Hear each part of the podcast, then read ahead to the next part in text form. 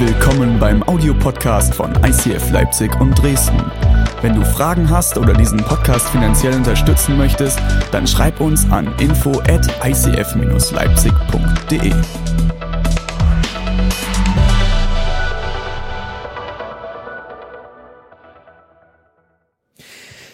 Heute ist das Thema, wie lebe ich meinen Glauben in einer Welt mit anderen Werten?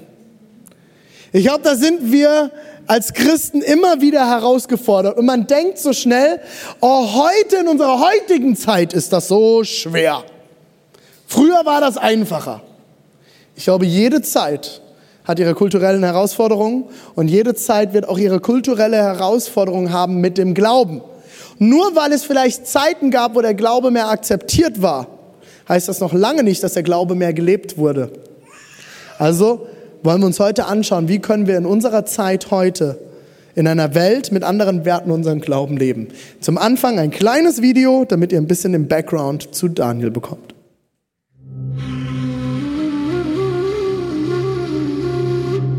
Im dritten Regierungsjahr des Königs Joachim von Juda zog der babylonische König Nebukadnezar mit seinem Heer nach Jerusalem und belagerte die Stadt. Und der Herr ließ König Joachim von Juda und einen Teil der heiligen Tempelgeräte in dessen Gewalt fallen. Danach befahl Nebukadnezar seinem höchsten Hofbeamten Aspenas, er solle von den Israeliten junge Männer auswählen und sie an den Hof bringen. Er sagte, Such nur die Männer aus, an denen man keinen körperlichen Fehler finden kann – Außerdem müssen sie gut aussehen, eine umfangreiche Ausbildung vorweisen und von schneller Auffassungsgabe sein. Dann unterrichte sie in der Sprache und Schriften der Babylonier. Unter den ausgewählten jungen Männern befanden sich auch Daniel, Hanania, Michael und Asaria, die alle zum Stamm Juda gehörten. Der oberste Hofbeamte gab ihnen neue babylonische Namen. Daniel wurde Belshazzar genannt und Hanania bekam den Namen Shadrach. Michael hieß von nun an Meshach und Asaria Abednego.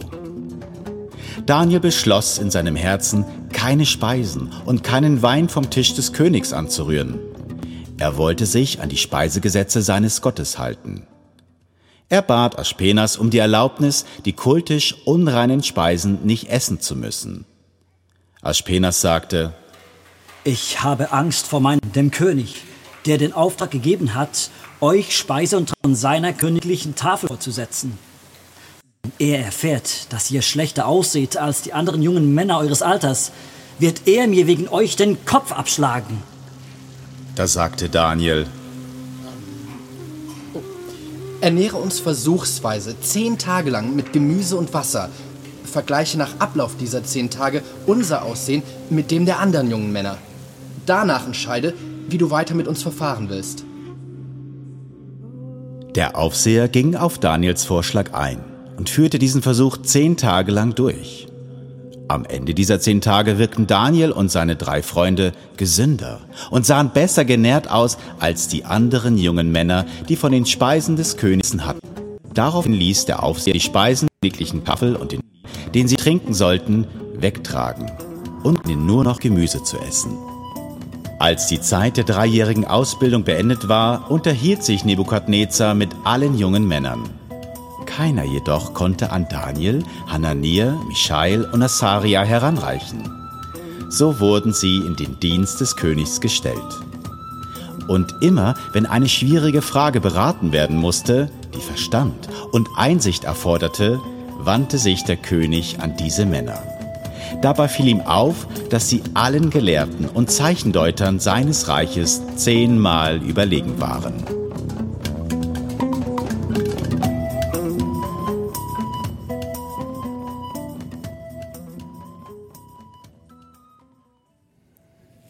So, jetzt habt ihr ein bisschen Kontext.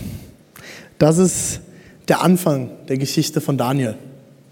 Und Daniel, habt ihr jetzt gehört, Daniel lebt in einer Region in Babylonien, wo er eigentlich nicht hingehört, denn er ist Israelite, er ist Jude, gehört eigentlich nicht an diesen Ort und ist extrem herausgefordert mit der Kultur, die er vorfindet.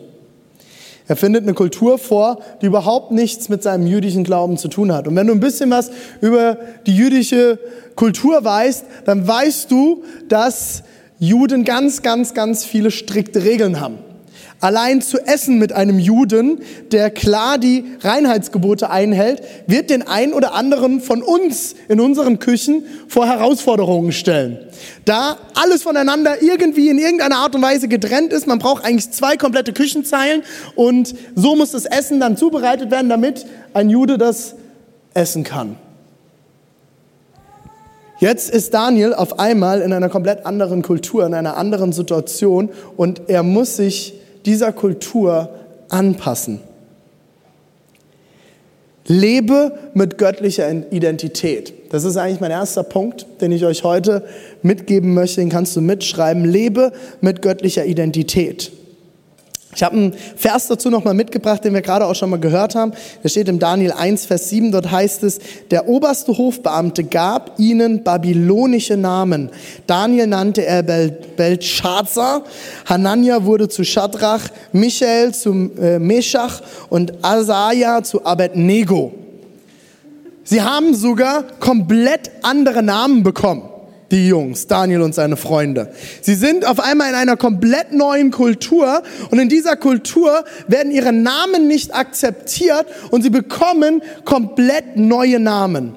Eine Sache, die ich beim Vorbereiten, die mir nochmal ganz, ganz wichtig wurde, eine Kultur ist nicht teuflisch und ist nicht vom Feind, aber der Teufel kann eine Kultur gebrauchen.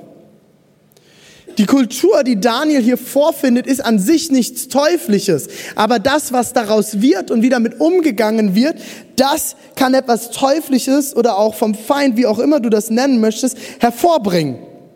Wenn du dich von Gott entfernst, dann rückt die Kultur immer näher an dein Herz.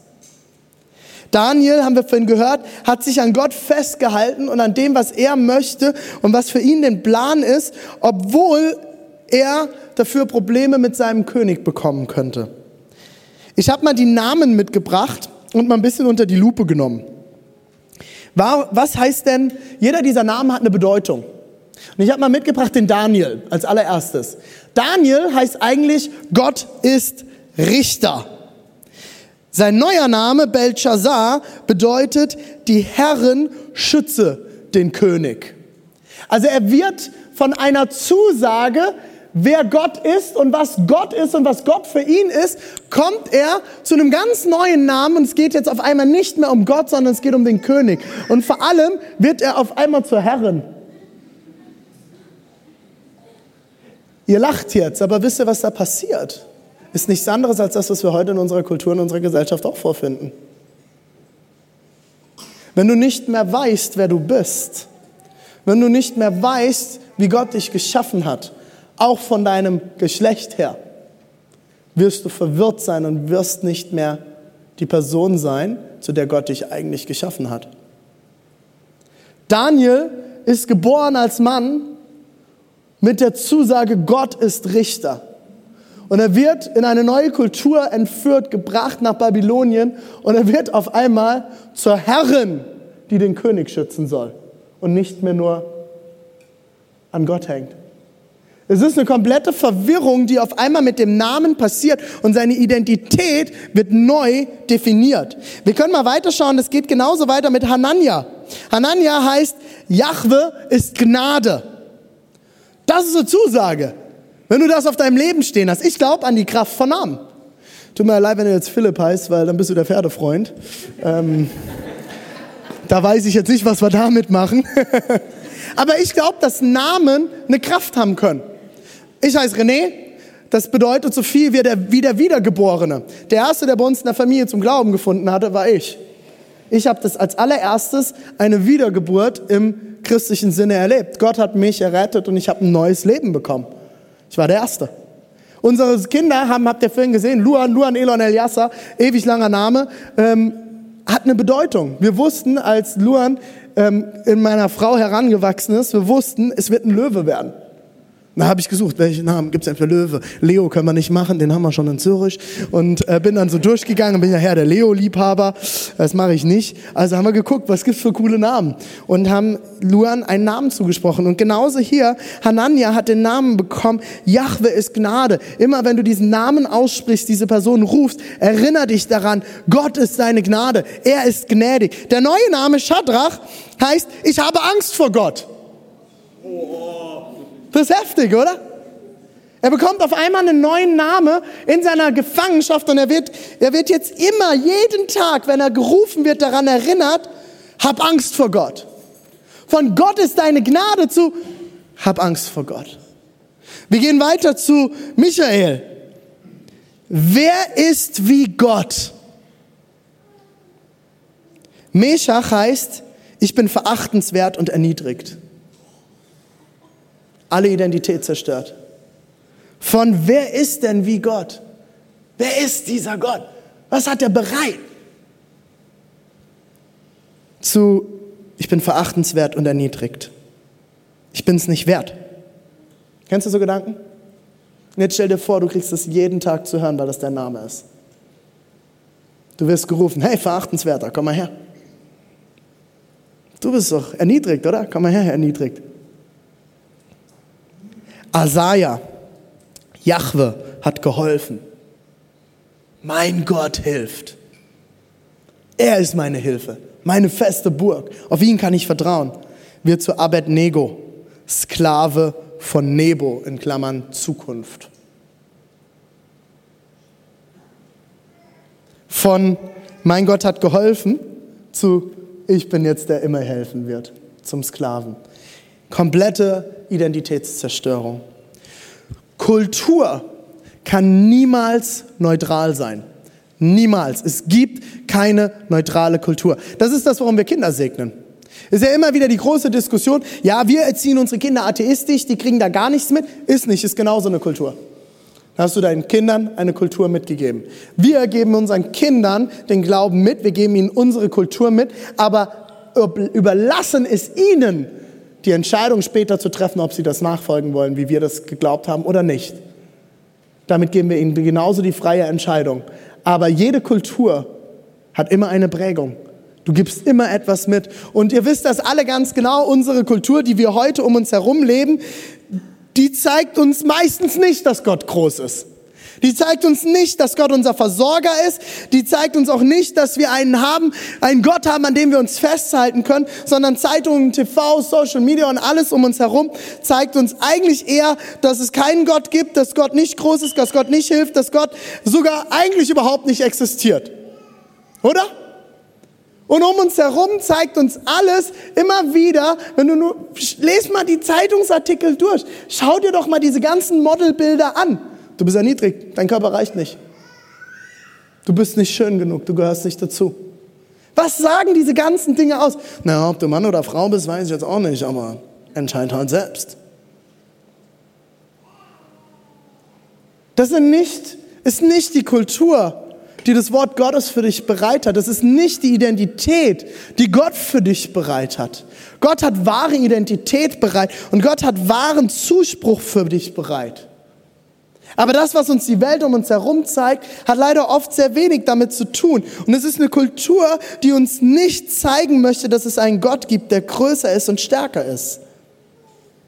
Und genauso ging es Daniel. Wir nennen das das Daniel-Dilemma. Er wollte gar nicht in Babylonien sein. Das war nie sein Platz. Und ich weiß nicht, ob es dir auch so geht. Jesus spricht das mal den Jüngern zu und er sagt, äh, ihr seid nicht von dieser Welt, aber ihr seid in dieser Welt. Ihr seid nicht von hier. Und das ist das, wie es mir manchmal als Christ geht, wenn ich den Fernseher anschaue und ich höre wieder irgendwelche Dinge und ich denke, puh, äh, eigentlich ist es nicht die Welt, wo ich meine Kinder drin aufsehen, aufwachsen sehen will. Die Werte, das, was geprägt wird, was erzählt wird, ist eigentlich nicht das, was mir das Wort Gottes gibt und was eigentlich meine Kinder zu starken Menschen heranwachsen lässt. Wisst ihr, warum wir in unserer Kirche diese Kultur der Ermutigung leben? Warum du, wenn du heute das erste Mal da bist, schon draußen begrüßt wurdest, ganz draußen die erste Flagge siehst? Nicht nur, damit du den Weg hierhin führst, findest, weil wir in unserer Kirche eine Kultur der Ermutigung verankern wollen. Das ist eine biblische Kultur. Was ist unsere deutsche Kultur? Nichts gesagt ist genug gelobt, oder? Wenn es scheiße war, sagen wir was. Äh, Wenn es gut war, ist doch super. Das habe ich ja so erwartet eigentlich. Ist ja selbstverständlich, dass wir unser Bestes geben. Wir sind ja schließlich Deutsche, Made in Germany, Qualität. Wenn es nicht gut ist, müssen wir es aber kritisieren, weil Made in Germany könnte in Gefahr kommen. Das ist unsere Kultur. Das ist keine göttliche und keine biblische Kultur. Das ist eine zerstörerische Kultur. Das ist eine zerstörerische Kultur und das ist keine biblische Kultur. Deswegen wollen wir in unserer Kirche die Kultur der Ermutigung leben. Und wenn du morgens da hinten reinkommst, bis du hier im Gebäude bist, hier hinten drin, bist du hoffentlich fröhlich, weil du oft genug begrüßt wurdest. Das ist mein Ziel. Dass du so oft begrüßt wirst, bis du dich mit deiner Ehefrau vertragen hast hier drin. bis du wieder völlig fröhlich bist und auch sagen kannst, auch wenn es noch morgens ist, ich bin fröhlich. Okay, zweite Begrüßung, ja, es wird besser. Dritte Begrüßung, alles klar. Okay. Alles um uns herum, die Politik, das Schulwesen, alles um uns herum sendet Botschaften, die eigentlich nicht die sind, die das Wort Gottes für uns bereit hat. Ich finde es ganz spannend, in der Bibel findest du noch andere Namen, wo das auch ganz interessant ist, wie Gott nämlich neue Namen gibt. Wusstet ihr, dass Gott auch neue Namen geben kann? Das ist total spannend. Schau mal, Abram. Vielleicht kennst du den unter dem Namen gar nicht. Abram, René, fehlt doch ein Haar. Ist richtig, ist richtig. Aber so hieß Abraham vorher. Erhabener Vater und er wird zu Abraham großes Volk. Jetzt ist der alte Name ist schon genial, aber der zweite ist noch viel größer, weil der zweite ist seine Vision. Gott sagt, du wirst jetzt Abraham sein und äh, du wirst Vater eines großen Volkes werden. Und er sagt, warte mal, du weißt schon, dass meine Frau äh, jetzt schon ziemlich in die Jahre gekommen ist und eigentlich keine Kinder mehr kriegen kann. Wie soll ich denn Vater eines großen Volkes werden? Und Gott sagt, du wirst Vater eines großen Volkes sein. Und wenn du in die Bibel reinschaust, wirst du sehen, dass er der Vater von uns allen ist. Er hat das große Volk hervorgebracht. Er hat seinen Namen bekommen, eine neue Identität. Wir haben Jakob, der heißt Betrüger. Und er wird später zu Israel, was so viel heißt, wie Gott kämpft. Für dich, für mich. Er bekommt einen neuen Namen. Vom Betrüger zum, mein Gott kämpft. Wir haben Simon, wird er gerufen von Jesus, Simon, komm und folge mir nach. Gott hat gehört und er wird zu Petrus, der Fels, auf den ich meine Kirche bauen werde. Ist das genial? Gott gibt neue Identität und Gott hat eine neue Kultur bereit, die viel, viel größer ist. Wenn sich eine Gesellschaft ändert, musst du wissen, wer du bist. Mein Schwiegervater hat das vor einigen Monaten schon mal gepredigt. Wir sind als Gesellschaft überall im Wandel. Und unsere Gesellschaftswandel kann uns immer wieder Angst machen. Du machst das Fernsehen an und du kriegst Angst, die Wirtschaft wird zusammenbrechen und die Maschinen werden uns regieren und was weiß ich nicht alles. Alles geht kaputt. Donald Trump ist an der Macht, alles wird kaputt gehen. Spätestens morgen. Wenn nicht übermorgen. Es kann mir alles Angst machen. Oder ich weiß, ich habe einen Gott. Und der ist mein Gott. Und egal, worin ich reinkomme, er wird mich retten in der Not. Er ist da. Ich bin ein Kind von Gott, egal was kommt. Und ihr mir sagt, oder wie auch immer ihr mich nennt, mein Gott steht. Yes. Und das ist das, was Daniel macht in, diese, in dieser Situation. Er bekommt dieses Essen gebracht und er hält dran fest und sagt, mein Gott ist mein Fels. Und ich halte fest. Auch wenn alle Welt mir etwas anderes erzählt, ich bleibe stehen. Ich will schließen mit drei Punkten. Der erste ist, wie, wirst, wie kannst du deinen Glauben in dieser Welt leben? Was ist deine Bestimmung in deinem Leben? Das ist die erste Frage, die du dir stellen musst. Was ist deine Bestimmung in deinem Leben? Wie sieht Gott dich? Was ist deine Identität? Nicht eine Kultur oder wie dich die Menschen nennen, sollen deine Identität bestimmen, sondern wie nennt Gott dich? Hast du dich das schon mal gefragt? Hast du dich mal getraut, in deiner Zeit mit Gott zu sagen, Gott zeigt mir alles, was du über mich denkst? Oder hast du dann schon Angst? Dann hast du schon ein falsches Gottesbild. Gott wird dich nicht verurteilen. Gott wird dir nicht eine Liste geben von allen Dingen, die du jetzt ändern musst und was du tun musst und was falsch ist. Frag ihn mal, wie siehst du mich? Vielleicht hast du noch nie mit Gott geredet, geschweige denn mal hingehört. Ich habe einen Gott, der da ist und der mit dir Kontakt aufnehmen will, der mit dir reden will, der dir Dinge zusprechen will. Nimm dir mal die Zeit, probier es mal aus. Frag ihn mal. Frag ihn mal. Wie siehst du mich? Schau ins Wort Gottes rein. Was sagt denn die Bibel über dich? Lies mal Psalm 139, da sind tausend Zusagen auf dein Leben. Psalm 23. Das sind Wahrheiten, die deine Kultur und dein Leben bestimmen sollten. Wenn du keine Bibel hast, kannst du sie nachher hinten bei uns einholen. Ich schenke dir heute eine. Das zweite ist, entscheide dich, wofür du stehst. Im Daniel 1, Vers 8 finden wir das genial. Daniel nahm sich fest vor, niemals von der Speise des Königs zu essen und von seinem Wein zu trinken, denn sonst hätte er das Gesetz Gottes missachtet, das bestimmte Speisen für unrein erklärt. Darum bat er Aschpenas, auf die königlichen Speisen und den Wein verzichten zu dürfen. Wofür stehst du? Was sind deine Werte? Nimmst du Gott ernst? Und Leute, das war in keiner Zeit anders. Es war schon immer herausfordernd. Und es wird auch immer herausfordernd sein. Und das sagt uns die Bibel von vorne bis hinten. Wenn wir an Gottes Wort festhalten und wenn wir entscheiden, ihm nachzufolgen, werden wir immer wieder herausgefordert sein. Dann werden das Leute nicht verstehen. Du wunderst dich, ich habe immer wieder so Sprüche, ja René, wie können denn die Leute so leben? Ganz einfach, sie kennen Jesus nicht. Sei nicht hochmütig. Sei nicht hochmütig. Wenn ich Gott nicht kennen würde, würde ich es genauso machen. Und ich würde genauso leben. Und ich erwarte nicht, dass Menschen, die Gott nicht kennen, verstehen, warum ich mein Leben lebe, wie ich es lebe. Ich habe jetzt jemanden von RTL da gehabt. Und natürlich kam die Frage, Homosexualität und kein Sex vor der Ehe. Die Klassiker. Die super interessanten Sachen, ähm, die natürlich auch jedes Gespräch ganz toll machen und äh, wo ich immer Freude dran habe. Weil ich genau weiß, ich habe ihr direkt gesagt, ich habe der Reporterin gesagt, ich, gesagt, ich weiß ganz genau, dass sie mich nicht verstehen werden. Aber wissen Sie was? Das ist nicht das, worum es mir in erster Linie geht. Das ist nicht, worum es geht. Und ich habe ihr versucht zu erklären und wir haben uns gemeinsam hingesetzt, haben uns damit auseinandergesetzt und ich habe ihr versucht zu erklären, wissen Sie, mir macht das auch nicht alles. Ich verstehe manche Sachen auch nicht. Und ich bin immer auf dem Weg und ich arbeite und ich versuche Gott immer mehr herauszufinden und zu verstehen, was, was sagt dein Wort da und warum. Aber erstmal ist das Wort Gottes ist meine Ausrichtung, meine Guideline. Was im Wort Gottes steht, möchte ich umsetzen für mein Leben. Ja, es braucht Interpretationen, das wissen wir alle. Aber das Wort Gottes ist das, woran ich meine Werte ausrichten werde für meine Familie. Wofür stehst du?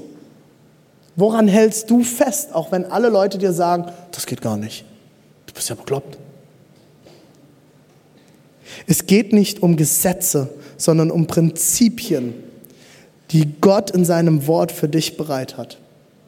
Das ist auch immer wieder die Diskussion mit Finanzen. Ja, Altes Testament, Gesetz ist ja, du sollst einen Zehnten geben. Halleluja, Neues Testament ist geh, geh all in. Alles gehört Jesus. Alles gehört Gott. Der Zehnte ist für mich eine Erziehungsmaßnahme gewesen. Damit habe ich angefangen. Wir geben als Familie weit mehr als einen Zehnten. Weit mehr als einen Zehnten. Wir haben noch zusätzlich ein Patenkind. Wir laden über, also wir haben so viele Sachen. Das ist für mich ein Anfang. Weil mein Geld gehört nicht mehr mir, das gehört Jesus. Oh, das ist ja krass, René. Leute geben ihren 10% von ihrem Gehalt in deine Kirche. Das ist schon krass, was ihr da lehrt. Ich lehre gar nichts. Kann ich mich immer dahinter verstecken als Pastor. Das hat die Bibel gesagt. Aber dazu stehe ich. Und wir leben es als Familie. Und wir erleben seitdem, wie Gott uns finanziell segnet. Natürlich habe ich auch meine Finanzen aufgeräumt und da gelernt. Das gehört genauso dazu. Das ist ein Prinzip Gottes. Ich will ein guter Verwalter sein. Das ist ein Wert für mich. Ich will ein guter Verwalter sein. Ich will meiner Frau treu sein. Ist gut, gell, Schatz? Ich habe mich dazu entschieden, eine Frau zu haben. Eine Frau. Ist das immer leicht? Im Sommer wird das am See manchmal schwierig. Und alle Männer wissen, wovon ich rede. Und dann muss ich mich dazu entscheiden, mit meinen Augen dort zu sein, wo sie hingehören, bei meiner Frau. Das ist manchmal eine Entscheidung. Aber das ist ein Wert, den wir in unserer Ehe leben. Wir schauen auf uns. Und Leute, mir fallen auch andere auf. Ich will, dass ihr das wisst, weil manche denken da immer, ich habe so lustige Seelsorgegespräche manchmal über dieses Thema. Ja, René, siehst du die anderen Frauen nicht? Nö, bin blind. Das ist, das ist wenn du Pastor wirst, sobald du da eingesetzt wirst, da, so, da kriegst du so eine, wie so eine Brille von Gott. Wenn du hübsche Frauen siehst, pff, blind. Kaputt. Hast du gesehen? Ich sehe nichts. Ich kann auch mit so Frauen nicht reden, weil ich sehe die gar nicht. Das ist völliger Bullshit. Das ist eine Entscheidung, das ist ein Wert, für den ich mich stelle. Wo ich sage, nein, das ist ein Wert, den ich anders leben möchte. Meint ihr, es ist immer einfach, seinen zehnten Teil zu geben? Auch für uns nicht. Ich nehme das Geld, was die Kirche mir gibt, und gebe es zurück. Toll. Tolles Gehaltsverständnis. Also, Leute, das sind Entscheidungen, das sind Werte, für die wir als Familie stehen. Die Band kann jetzt mal mit, mit zu mir nach vorne kommen. Ich habe vorhin schon mal erwähnt, das Daniel-Dilemma. Wie gehst du mit einer anderen Kultur um? Es gibt eigentlich drei Wege. Du kannst die Kultur verneinen, du kannst sie ablehnen oder verurteilen. Der zweite Weg ist, du kannst die Kultur akzeptieren und dich anpassen. Oder du kannst die Kultur konfrontieren, beeinflussen und mitgestalten. Das sind die drei Wege und du kannst eine Entscheidung treffen. Und ich will euch jetzt zeigen anhand eines kleinen Beispiels, was ich glaube, was eigentlich der biblische Weg ist, um damit umzugehen. Und zwar habe ich hier meine Bibel mitgebracht und habe eine Band für die Veranschaulichung. Mein dritter Punkt ist, sei barmherzig, wenn dich die Gesellschaft konfrontiert. Und als erstes Bild habe ich euch Folgendes mitgebracht. Ganz, ganz viele Christen reagieren folgendermaßen auf unsere Kultur und auf unsere Gesellschaft. Wir haben das Wort Gottes in der Mitte und wir als Gemeinschaft, wir sind eins und wir richten uns mit allem, was wir sind und was wir haben, auf diese Mitte, das Wort Gottes aus. Wir sind drin, ihr seid draußen. Das ist alles, worum es geht. Wir haben es erkannt und es geht dann manchmal so weit, dass, na, guck mal, die da draußen, ey, lass mich, mal, ja, lass mich mal kurz rein. ich, ich, ich melde mich mal mit deinen. Oh, die da draußen, ey. Und die gehen, die gehen alle in die Hölle. Open! Guck mal, was sie alles falsch machen. Aber wir haben es verstanden. Wir haben das Wort Gottes. Wir sind die Geretteten. Wir müssen uns davon fernhalten, Leute. Wir dürfen nichts mit dieser Welt zu tun haben. Die wird uns zerstören. Die macht uns kaputt. Alles, alles für die Gemeinde. Nur nur für die Gemeinde. Das ist die eine Variante. Ihr lacht jetzt, weil er das wahrscheinlich kennt. Dann die zweite Variante. Zweite Variante. Ich weiß, einige von euch sind da drin aufgewachsen. Die zweite Variante, das ist das andere Extrem. Das Wort Gottes ist immer noch da, aber der Fokus ist nach außen gerichtet. Wir schauen auf die Menschen. Lass mich noch mal rein. naja, muss mich schon mit reinnehmen. Ja, genau. naja, das kann Gott jetzt nicht so gemeint haben. Gott geht es doch um Liebe. Nur um Liebe. Ja, das muss man alles, alles im Kontext immer sehen. Ist nicht so schlimm. Wir wollen doch, dass noch mehr Menschen dazukommen können. Da müssen wir halt, ja, ist halt eine andere Zeit heute. Unsere Kultur hat sich geändert. Wir müssen das heute anders interpretieren. Der Blick geht nach außen, das ist ja schon mal genial, aber wir achten Menschen mehr als das Wort Gottes. Das sind dann unsere liberalen Geschwister. Trotzdem Geschwister. Ich sage auch nicht, wir sind besser. Wir haben genauso unsere Päckchen zu tragen. Aber wenn ich Menschen über das Wort Gottes stelle und das, was Menschen sagen, mir wichtiger ist als das, was Gott sagt, was passiert dann? Dann werde ich lauwarm. Dann schaue ich nicht mehr auf das, was eigentlich für Gott wichtig ist. Dann vergesse ich die Prinzipien und damit betrüge ich mich um einen Segen.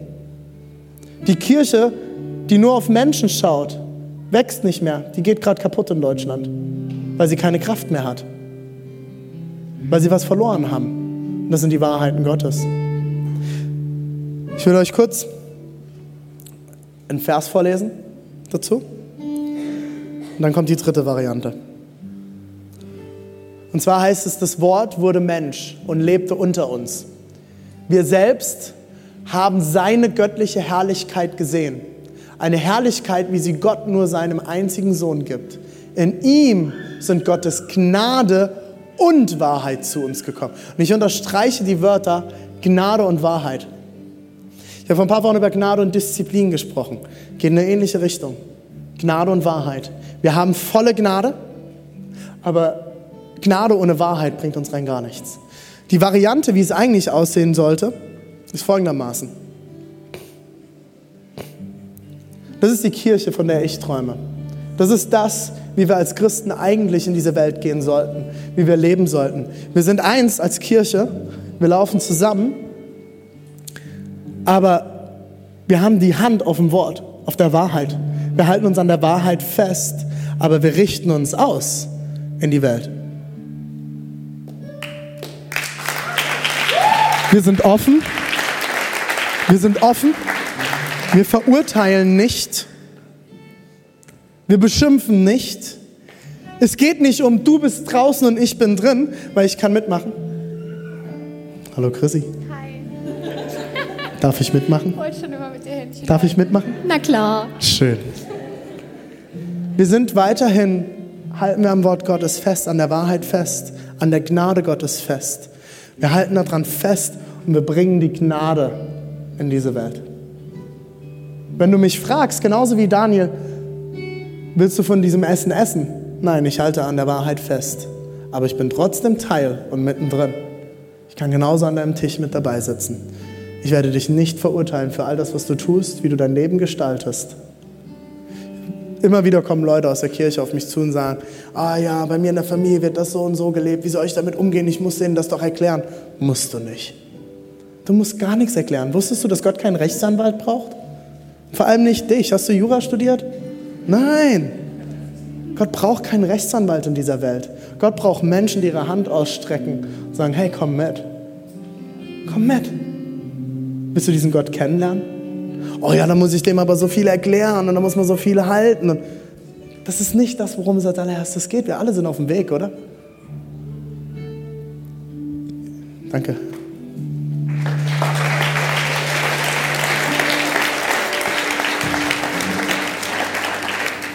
Jesus hatte eine ähnliche Situation und es das heißt in der Geschichte, sie kamen auf Jesus zu und brachten ihm eine Ehebrecherin. Eine Ehebrecherin. Also für mich ist die Frage, wie hat man die überhaupt erwischt?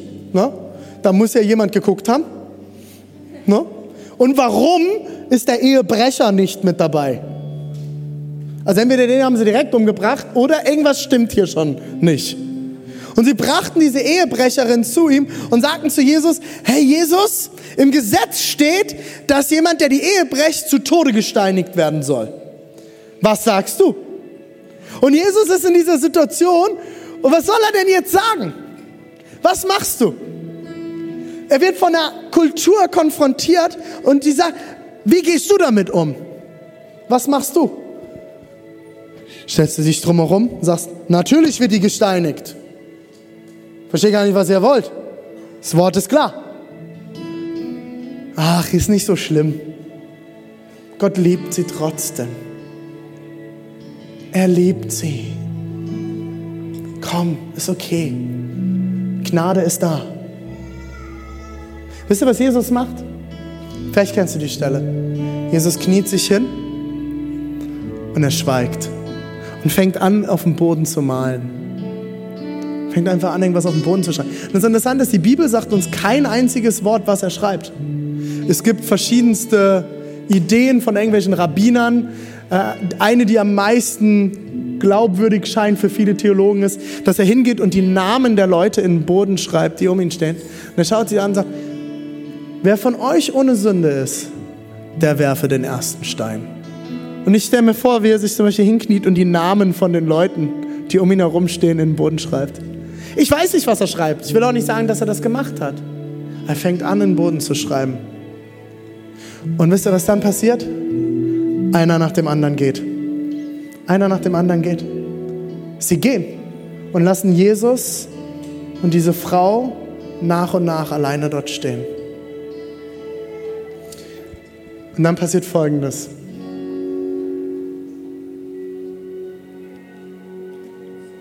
Ne, gib's mir den Vers, Uta. Da richtete Jesus sich erneut auf und fragte sie, wo sind jetzt deine Ankläger? Hat dich denn keiner verurteilt? Nein, Herr, antwortete sie, ich verurteile dich auch nicht. Entgegnete ihr Jesus, du kannst gehen, aber sündige nun nicht mehr. Gnade, volle Gnade und Wahrheit. Du bist angenommen, es gibt keinen Ankläger mehr. Keine Anklage für dich bereit. Anklagebank ist rum. Die Wahrheit, nun geh und sündige nicht mehr. Ich habe zum Ende noch drei Vergleiche. Ohne Wahrheit sind wir verdorben und ohne Gnade sind wir verdammt. Es braucht beides. Es braucht beides. Ohne Wahrheit werden wir gleich wie alle anderen und ohne Gnade werden wir andere richten.